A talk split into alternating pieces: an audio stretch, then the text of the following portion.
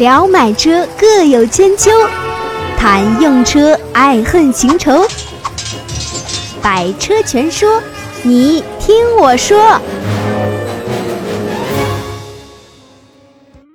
大家好，欢迎来到今天的百车全说。今天这期节目呢，我们仍然啊，就是书接上回啊，我们接着上一期聊比亚迪的 F 三。那很多人就要说了，说哎，上一期好像都没听完。这个我已经啰里吧嗦说三十多分钟了啊，也让我休息休息啊。所以今天这期节目呢，正好分上下段。今天下半段呢，我们接着聊啊。上一期节目我们是从比亚迪的 F 三这个收尾的啊，这是神车。当年比亚迪两千零五年的时候，F 三上市之后啊，横扫千军啊，直接把销量一下干到了啊，应该讲是全国前几是吧？然后就一直都保持全国销量的冠军啊，就不是讲说冠军嘛，反正至少在自主品牌至少也是这个老大。我们以前看这个车管所的上牌的指标，我们能看到前几名一直都能看到是比亚迪的 F 三啊，非常非常嚣张的一款车型。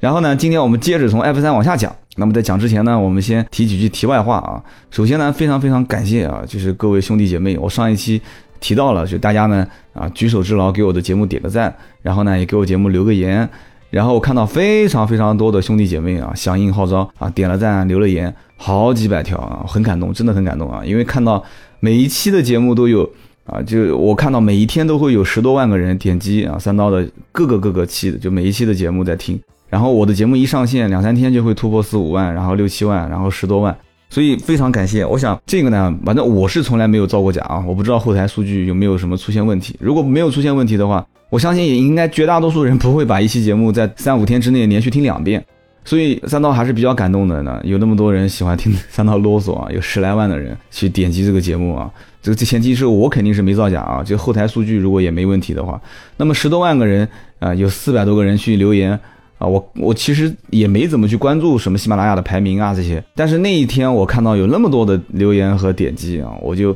翻了一下这个排名，我看了一下，是一下子就窜到了好像排名的前五十啊。喜马拉雅也有几千个主播，所以呢也是很感谢大家的支持和铁粉的这个长期的关注。然后呢，我觉得啊，这个习惯 如果能保持那就更好了，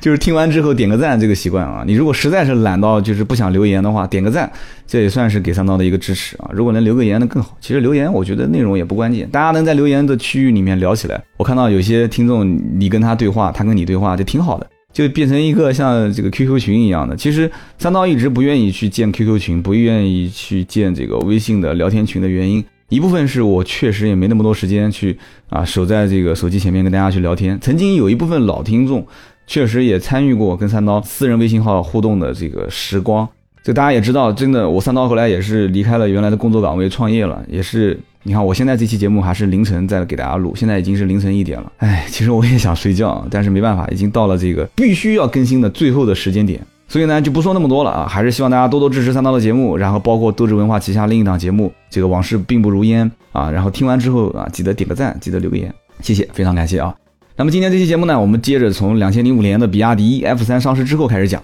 比亚迪 F 三上市之后呢，比亚迪肯定呢，它已经尝到逆向开发的甜头。这个逆向开发呢，其实开发出一个比亚迪 F 三，就是模仿什么车，大家都知道了啊，丰田的这个花冠啊，丰田的卡罗拉花冠，所以呢，它。一下子成功之后啊，就你可能说他呃也也不至于到什么忘乎所以啊。就三刀之之前也曾经说过，我说这个国内的自主品牌如果能有一辆类似于像大众的甲壳虫这样子的一个车啊，就是也是走国民经济啊，也是走啊就是国民神车这样的一个路线，能普及到一个国家啊，普及到普罗大众，就是大家不管是有钱人也好，还是这个没有钱的人也好，大家都以开这个车为荣，不管你的身份是怎么样的，都觉得开这个车是一种时尚，是一种文化的代表。但是比亚迪的 F 三这个车，我当时我觉得啊，它可能是做到了国民车啊，但是国民神车，这个神估计也可以带上去啊，但是这个神应该是打双引号的，因为它毕竟它没有太多能代表一个文化。那你说什么文化？山寨文化，这个老百姓都不愿意说自己是用山寨的东西啊，所以它代表了一种什么样的文化？它能不能做到说，不管是有钱人也好，还是没有钱的人也好，只要是开这个车啊，就是就像当年这个。很多人就是开这个拉达一样的，但是开拉达，我知道很多的一些明星现在回忆起当年，说我开的第一辆车是拉达，那种那种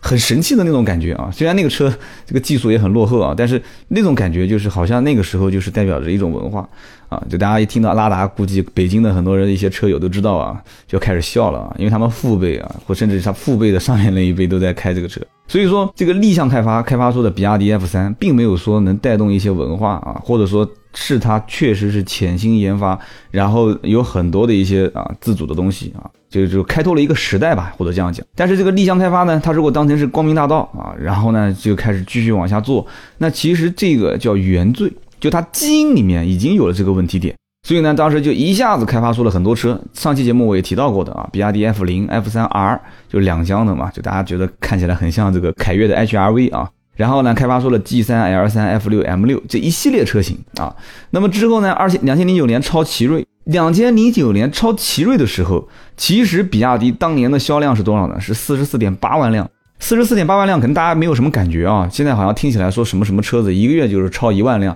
啊。我们曾经这个长城那一期节目也聊过，说这个长城哈弗 H 六一个月能干到三万多辆啊，一个月卖三万多辆，那不就是哈弗 H 六一辆车卖一年的销量？不就是干到比亚迪两千零九年的所有的车系啊全部的销量？其实你仔细想想看，比亚迪的所有的车系，好像你仔细看的话，F 零、F 三 R，就算 F 三吧，G 三、L 三、F 六。M 六就所有的车型，大家回头想想看，你把这些车型的样子在脑海里面过一遍，好像真正最有印象的就两款车啊，不应该讲三款车，F 三二、F 三、F 零，好像其他的 G 三、L 三、F 六、M 六这些车有印象吗？有印象，但是好像长得长得都差不多啊，就没有太大的印象。所以当时的主力车型、热销车型，只要回想一下那个年代。啊，路上跑的车辆的多少，大家心里都有数。所以呢，两千零九年的这个四十四点八万辆的销量呢，就直接干翻了奇瑞啊，直接过变成了这个自主品牌的全国第一。但是呢，到了二零一零年的时候，因为有了之前一直走的都很顺啊，就不知道到底天多高地多厚了。所以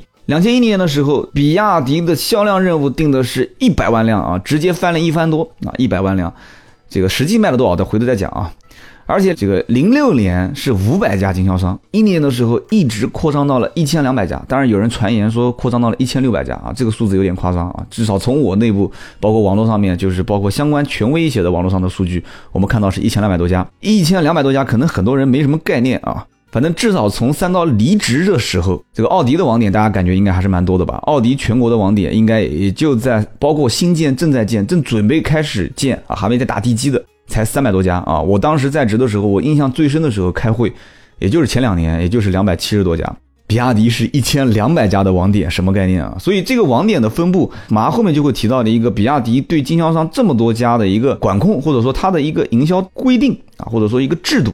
它是分四种网点啊，A 一、A 二、A 三、A 四。也就是说，换句话讲，就是你去。肯定买比亚迪的人都有过这样的经历，就是说你去不同的比亚迪 4S 店，你买到的是不同的车啊。你比方说，它不是 A 一、A 二、A 三、A 四嘛？你到 A 二、A 三、A 四的比亚迪店啊，门头都一样。你进去之后，你问他，你说，哎，我要买这个比亚迪的 F 三，人家说对不起，你走错了。你说那我去的不就是比亚迪的店吗？怎么会走错呢？他说不是的，你走的是这个比亚迪的 A 二网点啊，我们只卖 F 三 R、F F 零、S 八、L 三。然后你要买比亚迪的 F 零，你到了比亚迪的 A 一的网点。A 一的网点说：“对不起，我只卖比亚迪 F 三、F 六跟 S 六，我没有比亚迪 F 零。”然后你到了比亚迪的 A 三网点，你说我要买比亚迪的 M 六啊，比亚迪的 M 六是 A A 四网点的，所以说你你就很混。然后我曾经也遇到过有人曾经打过电话给我说这个怎么回事，然后我跟大家也解释了一下，包括曾经也有人到比亚迪的 4S 店啊，就是就当时 F 三不是卖的火嘛，那没办法，就是其他经销商之间互相窜货。啊，厂家在进行管控，其实也当时管不住了嘛，因为 F 三实在实在实在是太火，实在没办法。所以说，当时经销商的盲目扩张，然后盲目自大啊，给定了那么多的销量。所以以至于大家会在想，那经销商那这么多网点，这么高的销量，那经销商到底拿这些车子去卖，能不能卖得出去？这个里面就涉及到了当时比亚迪二零一零年给到的一个政策。其实这个政策可能大家理解起来有点困难。当然了，你除非你是在 4S 店待过，或者是在 4S 店啊，你开过 4S 店，或者是经营过一些啊，就当过一些相关的上层一一点的这个这个管理层。给大家可以普及一下，叫做经销商的销售返点政策啊。很多人说这个返点政策你讲的那么玄乎，我都懂啊，不就是这个经销差价嘛，对吧？其实不仅仅是经销差价，因为这个里面包含了厂家除了差价以外的额外的销售返利。你比方说，举个例子吧，就是车子，比亚迪这个车子十万块钱啊，十万块钱进货价和卖货价中间的差价可能是五千块钱，那就是说九万五进货啊，十万块钱卖，那这五千块钱就是纯粹的就是差价的嘛啊，这就是返利啊，这不是返利啊，这叫做毛利。我这个财务不是很好，我不知道他讲的对不对。那么当时的比亚迪，因为有这么多的经销商网点，然后又有这么多的啊，就是全年的销量任务，翻了一番多嘛，所以他给的这个指标叫什么呢？叫高指标高返利，不是不是高毛利啊，是高返利。也就是说，除了这个车十万块钱，我给你九万五千块钱的进货价啊，你可以挣五千块钱的差价以外，你只要这个车卖掉，你在终端卖掉，我再给你返啊，这个我们就不讲了，这涉及到商业机密啊。就比方说，我给你返六千。啊，如果是返六千的话，是不是就比你九万五进货价卖以十万块钱，啊，那就挣五千块钱要高了很多了嘛，对不对？那如果我给你返一万呢？那返一万的话，那我的返利的钱就比你卖出去的差价高出一倍啊！很多人说，哎。关，那这个好像是有点有有点搞头啊。其实这不是叫做有搞头，而是叫做相当有搞头啊。为什么这么讲呢？很多人要问了，说那这个必须得卖掉才能拿到这个钱呢？啊，这个我马上再给你讲另外一个名词啊。想和三刀互动，你也可以搜索微博、微信“百车全说”。很多经销商一听到这个政策就疯掉了。一听到这个政策，为什么会疯掉呢？那首先，其实那个五千块钱的纯毛利还不是经销商真正能拿到的钱，为什么呢？因为你想想看，你必须是卖原价，这个车才可能拿到那个五千块钱的差价的返利。你想想看，怎么可能比亚迪 F 三这个车卖原价呢？哎。这个有很多人讲说，那你讲错了，我当年就是原价提的，的确是的。包括后来到现在为止，比亚迪 F 三的新款上市，我当时好像也接到过一些人打电话给我，问能不能找关系便宜一些。然后我打电话过去之后，销售员人员也是拽拽的啊，说这个不能让，那个不能让，这个不能送哈，那个也不能送，好像是也曾经有过啊，但是肯定是有让利的啊。所以说，当你的让利出去之后啊，你这个车辆的真正的想挣钱，还是得靠厂家的返利。很多人讲说，那有返利不也是挺好的吗？可是你要知道，刚刚我提到的有个名词叫什么呢？还没提给你们听啊，叫做提前出库。那么也就是说，经销商会大批量的把这些车拿回到自己的 4S 店，然后再把这个发票提前开出来，就是说还没有人把这个车提走。啊，就提前把发票已经开出来，那么开出来之后会有一个什么好处呢？就是表面上看这台车子的厂家的返利的钱我已经拿到了，那么拿到这个钱之后，感觉这个车我已经可以随便卖了。为什么可以随便卖呢？因为这个车我是九万五千块钱进过来的，然后如果我只要把发票开出来，我表示跟厂家系统里面汇报这车已经卖掉了，那么厂家就会把这一万块钱的返利返给经销商，是不是这个概念？那么返给经销商之后，我这个车子的成本实际只有多少钱呢？实际只有八万五。如果我的成本只有八万五的话，那是不是原先的十万块钱的车，如果卖的话，我的成本八万五，我就可以做很多的一些营销手段啊，我想怎么卖的都可以怎么卖啊。当时的所有的经销商都认为自己是最聪明的那个人啊，所以中国人就是这一点不好，中国人都认为自己是最聪明的，实际啊，最后产生什么样的一个情况呢？经销商大批量的库存压力啊，大批量的资金全部被啊套牢在这个车子里面去了，所以说资金也成问题了，周转率也成问题了，然后车子大批量的库存一直都守在自己的家里面，而且很多车还不是畅销车型，那怎么办？以前可能大家都认为说，那我这边车多，我成本低，我这边卖不掉，那我就串货呗啊，我就串到其他的省份、其他的区域。啊，那其他的区域会觉得说，那我这边说不定我这个经销商是最早发现这个啊政策上的漏洞啊，我最早开始啊调价啊，那我不就一下子可以挣到厂家的钱了吗？就谁都认为自己是击鼓传花的第一个人，但是最后发现啊，经销商最后已经无法，就是厂家啊，就比亚迪厂家已经无法控制这个局面了啊。然后呢，最后就直接一下子啊，一下子怎么呢？就把这些车子全部积压在经销商，然后经销商就卖不出去，卖不出去就把钱套进去，套进去之后怎么办呢？啊，就退网啊，就资金链就断掉了。那么涉及到退网最严重的时候是退了多少家呢？啊，据说当时是大面积退网，成都、湖南、山东啊就爆发几个省份啊。然后呢，整个网络啊，就比亚迪开始公关啊，怎么公关呢？啊，就当时有一个说法叫做五毛党，就是删一个帖子五毛钱。就很多人逛网网络论坛肯定知道五毛党去删帖啊，就是说。就比亚迪就买通这些人啊，但是我打双引号的啊，我也是道听途说，我先提前讲好啊。所以说他当时是怎么讲的呢？就跟网络上面就让五毛党啊，让水军啊，就说这个呢叫做竞品策反，因为本身这个政策当时是比亚迪内部下发的啊，但是呢最后在网络上面呢就传言就开始要让这些水军散播啊这个信息，说这个退网啊是竞品，就是有一些地推，有一些区域经理啊，然后去。用各种各样的方式啊，蛊惑他们啊，就是笼络民心啊，就策反这些品牌退网，据说叫做竞品策反。当时的所有媒体对比亚迪的这种模式啊，包括它的这种公关啊，包括网络媒体的公关啊，就觉得很成问题。这个网络品牌，就二零一零年的时候，比亚迪应该讲是是一个倒退的一一年啊，所以当时整个网络上能看到的数据是多少家呢？是三百零九家网络推广啊，三百零九家经销商推广。很夸张，很夸张啊！南京的其中一家退网就是我一个非常好的兄弟啊，也是我们曾经啊，在我一起啊同啊干过事啊同事很多年的一个兄弟啊。他们家曾经也是开过比亚迪的 4S 店啊，也曾经跟他的父亲啊也聊过几句关于比亚迪。所以这个老板当时的所有的反应，我只记住一个一个镜头啊，就是一直在不停的摇头。他说比亚迪啊，比亚迪，啊，就一直在摇头。所以说，大家也可以在网上搜很多的关于比亚迪的一些故事啊。其实很多人在网上写比亚迪呢，其实我不知道是不是很公平啊。但是起码在我看来啊，这个大面积的网络上面都在写比亚迪，然后都是一些负面新闻，而且都反复会提到一些人的名字，一些提到一些呃关键性的事件。我觉得这个应该也不至于说是有一部分人在造谣啊，因为现在大家都知道实名制，如果你真正是造谣的话。啊，原始的那个人就是最源头的那个人是要被抓起来的，所以我在网络上也看到了，提到几个人，一个就是叫夏志斌这个人，当年是比亚迪的总经理啊。这个夏志斌当时是就是在两千一零年的时候，因为当时这个整体的，就是感觉经销商的这个网络已经基本都快要垮掉了嘛，都快不行的时候，两千一零年九月的时候，夏志斌就出来啊，先是鞠躬道歉，然后就是开始把整个的呃相应的解决方案，就是公关政策嘛，就把它给全部拿出来。啊，就是先承认嘛，就是决策失误，就平息所有的这些经销商网点的问题点。那其实解决问题的方式很简单，首先你要快速处理这些经销商反映上来的问题，对吧？就是换人、换时间、换地点嘛。然后呢，在降低当年的任务啊，我们再回头想想看，当年二零一零年比亚迪的任务是多少？是一百万辆。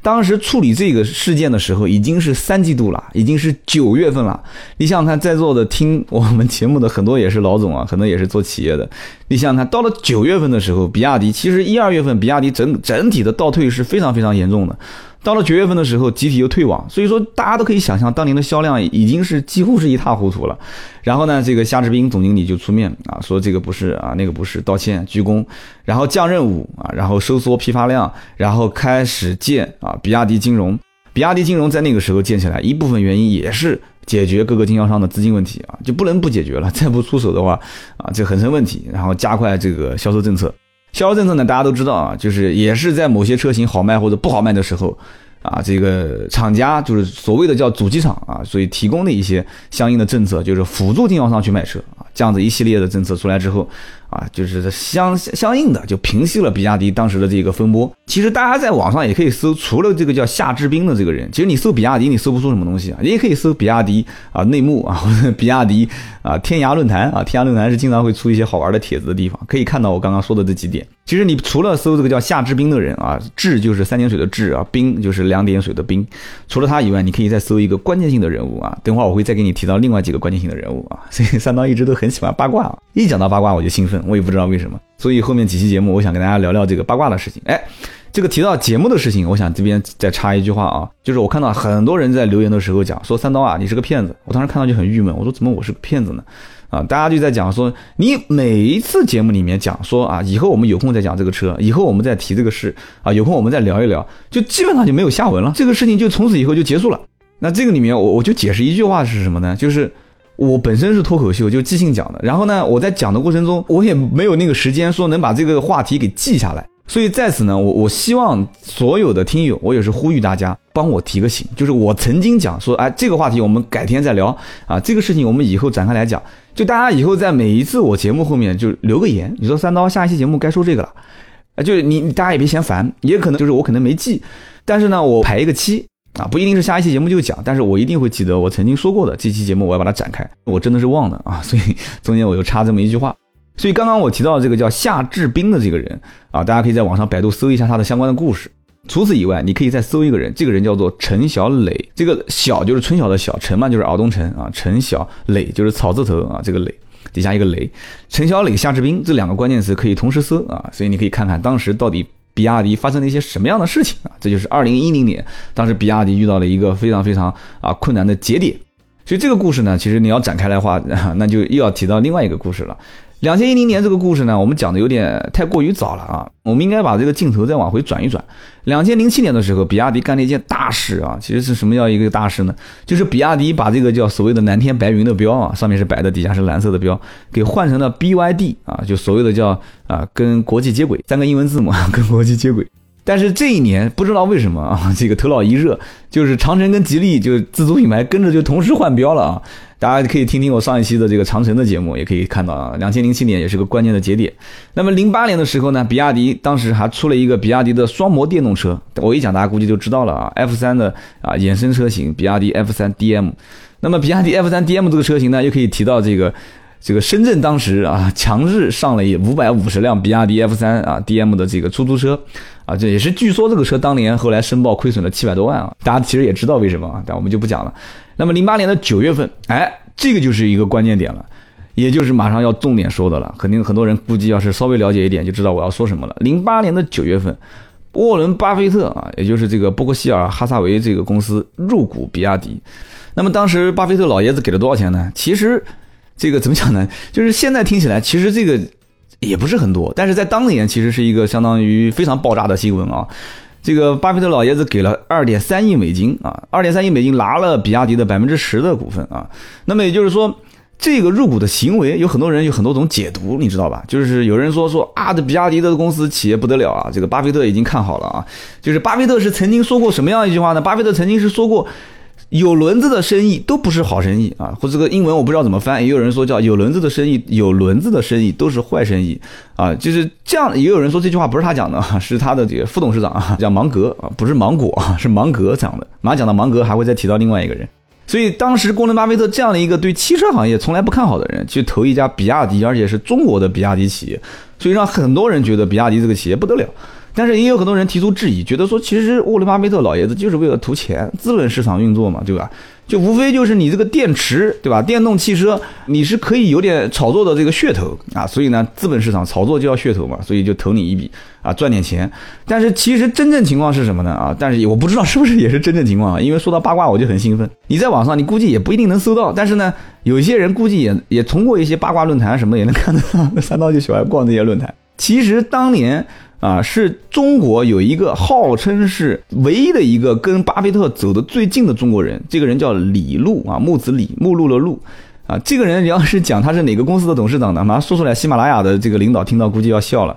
这个人是喜马拉雅资本的董事长啊，是中国喜马拉雅资本的董事长。那么这个人跟谁关系好呢？是跟这个就刚刚我们讲的这个就是 伯克希尔哈萨维公司的副董事长，就是芒格。啊，就是二号人物嘛，这个这个除了除了这个，其实也不能说这个巴菲特是一号人物了，因为巴巴巴巴菲特他不算几号人物，他就是人物啊。这个芒格李路跟芒格本身就是好基友，两个人关系就不错，所以当时他就是托芒格跟，其实他估计跟这个巴菲特也认识，就带一句话说，哎，国内。比亚迪的这个公司可以搞啊，零八年的时候，大家一阵进去，一阵进去炒一把，炒一把估计能挣点钱。但是这里面肯定有很多话题嘛，对吧？而且比亚迪本身就研发这个电动汽车、双模汽车。而且我们回头再看一看，比亚迪的这个双模汽车是什么时候出来的啊？比亚迪的 F 三 DM 本身就是两千零八年出来的，所以那个时候入比亚迪的公司的股。啊，现在我们讲什么什么企业，互联网企业啊，什么什么 A 轮、B 轮融资一千万美金、两千万美金，然后估值两三亿美金，这个已经不稀奇了。在两千零八年，一家汽车企业融两点几个亿的美金，你想想看，回头我们再现在去看，其实不算太大的一个事件。但是巴菲特这个名字实在是太响，所以当时李路。啊，其实这个背后的事情是李路引荐芒格啊，芒格引荐巴菲特，巴菲特说行，咱们就这么就花点小钱去投一下吧，啊，反正也不多。巴菲特这笔投资最后挣了多少钱呢？啊，当然这个东西也也是这个传言啊。最后据说啊，您听好了啊，这站稳了，别跌倒了啊。两点三亿美金投进去，最后据说是赚了十二亿美元啊，据说赚了十二亿美元。然后据说这个李路当时他是做这个对冲基金的啊，大家应该只要稍微对金融懂一点都知道。当时李路是赚了多少钱呢？听好了，一千四百万。因为一千四百万不多，一千四百万是日均，你他一天就赚了一千四百万。你在网上搜叫一天赚一千四百万的中国人啊，这个 这个李路。不过他卖没卖出逃没出逃我不知道啊，就是卖出去才算你的钱，不卖只是说只是估价而已啊。所以这个李路啊，这喜马拉雅的董事长估计听到也开非常开心啊。他是中国喜马拉雅资本的董事长，但是跟我们现在听的这个平台喜马拉雅有没有关系呢？啊，好像据据我了解没有半毛钱关系啊，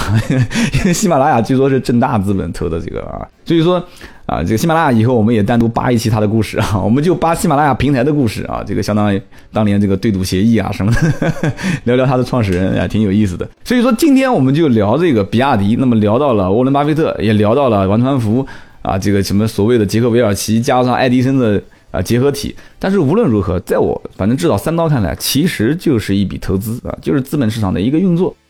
零九年也是比亚迪最膨胀的一年嘛，大家都知道的，带着一系列的车型 到了底特律去做车展。底特律去做车展也是有一件啊，就所谓的比较轰动的事件，就是这个巴菲特带着比亚迪的标志就上了展台啊。那么这一年呢，也就是比亚迪当年股票八块钱的时候啊，八港元啊，八港元一下子啊就是这样子炒到了八十五港元。八十五港元啊，老爷子翻了十倍啊！所以你看，我刚刚讲的，老爷子两点三亿干到了十二亿美金净利润啊，就出逃了啊。那么比亚迪之后的故事啊，就聊到现在，就往二零一零年之后有没有什么故事呢？其实二零一零年之后，比亚迪的故事只要用几句话，基本上就可以讲完了。但是呢，我觉得可能很多人现在还是在考虑一些比亚迪的车辆啊啊，能不能买啊啊？大家可以听一听，从我上一期节目到这一期节目，听一听比亚迪骨子里面是怎么样的一个公司。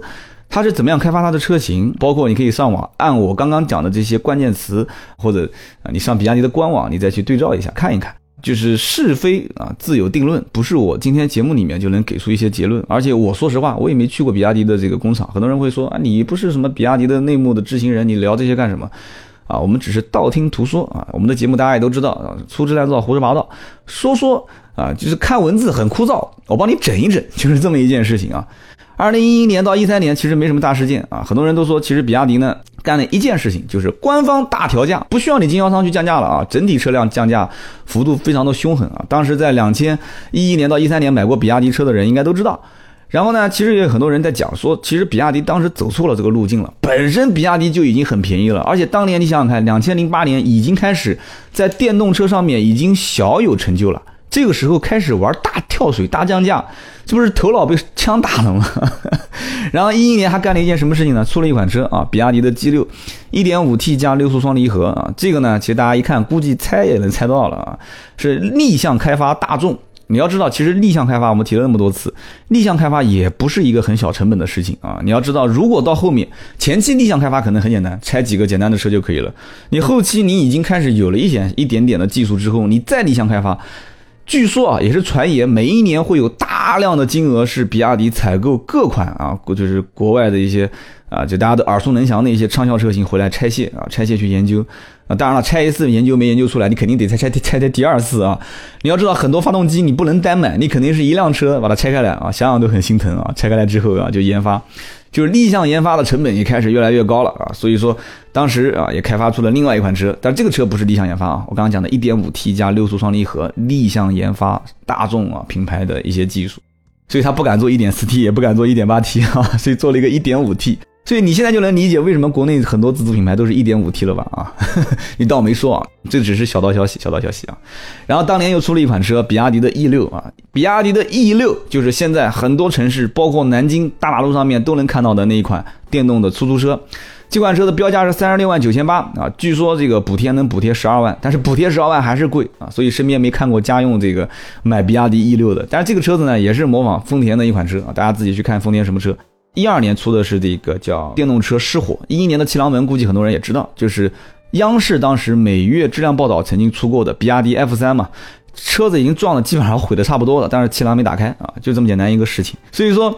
两千一一年的时候啊，比亚迪真的是遇到了很多事情。我们刚刚讲一零年的时候，他们老大就是夏志斌，就是全国的总经理啊，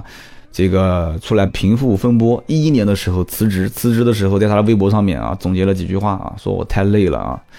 太累了，很愧疚啊！一一年辞职，老大辞职，然后一一年一辞职，紧跟着比亚迪一个大事件，就是裁员风波，包括整个公司几乎百分之七十的员工。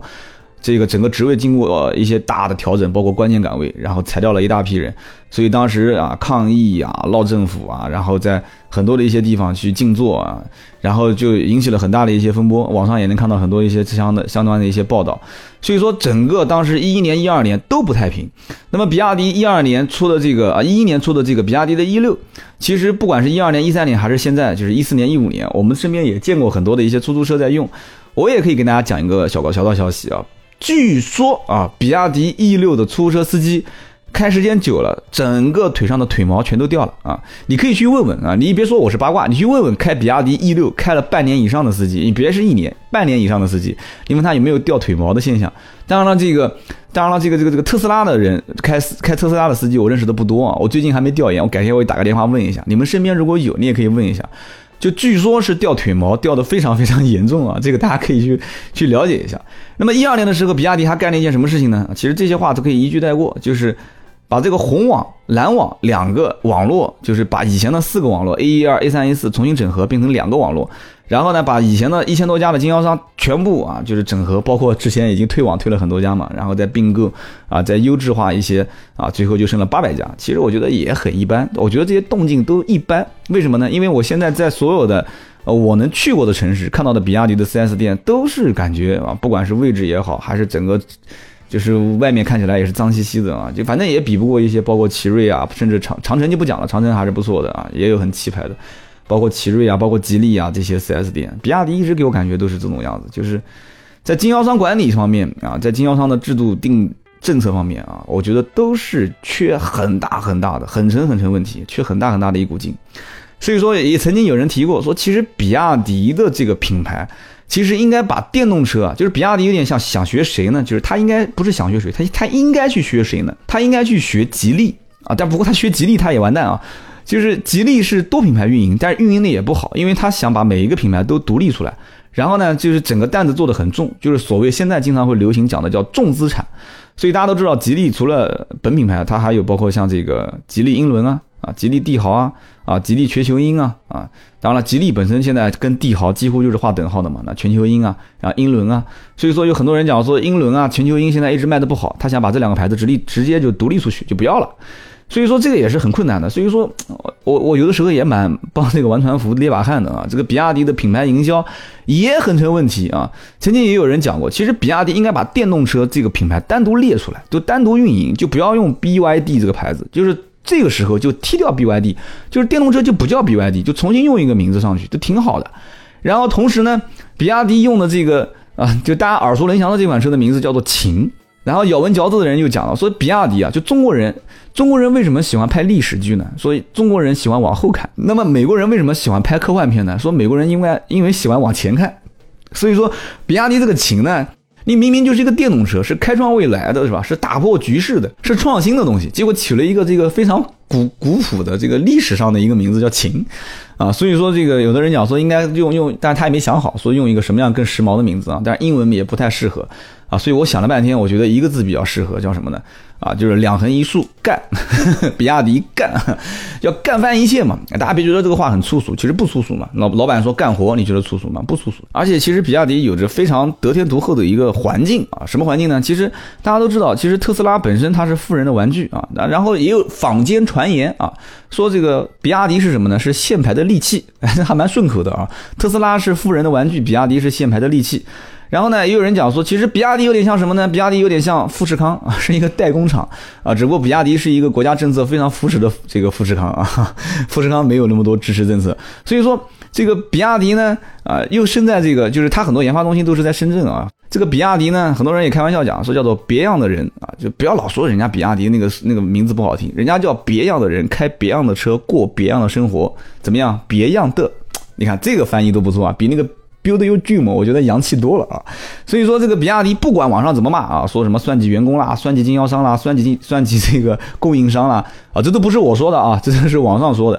不管怎么讲，反正比亚迪这个品牌至少能存活到现在，而且从我个人来讲的话，那包括不管它后来的销量也一直都徘徊在五十万上下啊，我这边也有数字。不管它怎么样，反正比亚迪，我觉得它其实应该回头再看看，真正它现在不是在仿丰田吗？他应该看看丰田到底是怎么打造雷克萨斯这个品牌的，因为丰田当年其实也是低价进到了美国市场，然后到了美国市场之后，美国人他认啊，对吧？又开不坏，丰田车到现在在美国保值率都很高，他开不坏，然后开不坏，所以而且又省油，然后品牌虽然大家也很鄙视日本品牌，但是它在二手车市场保值率、流通率都很高，所以人家看中了这一点。而且美国人也不鸟欧洲过来的车子，很多一些大众品牌的车在美国卖的也不好，所以就趁这个时机啊，雷克萨斯就调动所有的精兵强将啊，到美国现场打造啊雷克萨斯这个品牌，而且把所有的 BBA 的参数数据啊全部拿过来。必须要在雷克萨斯的身上，每一样东西都得超越它，都得要比它精致，做工要好，服务要好。所以说，比亚迪后来在二零一二年的时候出的四年十万公里的质保，我觉得好不好？好，不错。但你不是学丰田吗？对吧？你你你可以学雷克萨斯吗？你应该做四年十万公里免费保养维修，哎，这样子的话才靠谱。你看今天这期节目都已经给比亚迪提了多少多少的一些建议了，我觉得都应该收咨询费了。所以说今天这期节目啊，最后我们刚才讲的。听到最后的啊，就大家都是铁粉，而且听我啰嗦这么多，中间大家也听到了，包括还有翻页的声音，确实这么多数据我也记不下来啊。我把一些相关的一些数据，我把它记在了本子上面啊，我觉得还挺好的，这样呢跟大家讲历史啊，都挺有意思的。个人觉得啊。比亚迪还是要沉下心来，不能这样子求，还是要看看丰田。你不是仿丰田吗？没问题，就是看丰田，看丰田是怎么走的。希望它将来能打造一个，我不希望它说能出到就像雷克萨斯这样层次的一个车，起码能突破啊，像现在其他的甩开它好几条街的这些国内的其他的自主品牌，人家是怎么走的啊？先超过自己的竞争对手之后再讲。那么好的，最后呢，大家一定要记得啊，给我节目多点赞，然后呢，多多留言。然后今天也是给大家列了一个话题啊，曾经我也给给比亚迪前面给比亚迪取了一个名字，我说比亚迪的这个电动车呢，就不要取秦了啊，可以取一个突破进取一点的啊，我给他取了一个干啊。然后比亚迪其他所有的车系，我觉得它的命名规则也是很成问题。所以今天这期节目呢，大家可以在我的节目下方啊，就是留言，然后留言的内容可以是给比亚迪的每一款车取名字，包括它将来的一些新款车型。啊，甚至帮比亚迪这个 BYD 的名字重新想一想，到底可以给它重新构造一个什么样的名字？我觉得挺好的，说不定比亚迪的官方的人还在啊背后偷偷的看我们的这个，听我们的节目，看我们的留言，你说是不是？那么好，我们这期节目呢就到这里，我们下期接着聊。本节目由斗志文化制作出品。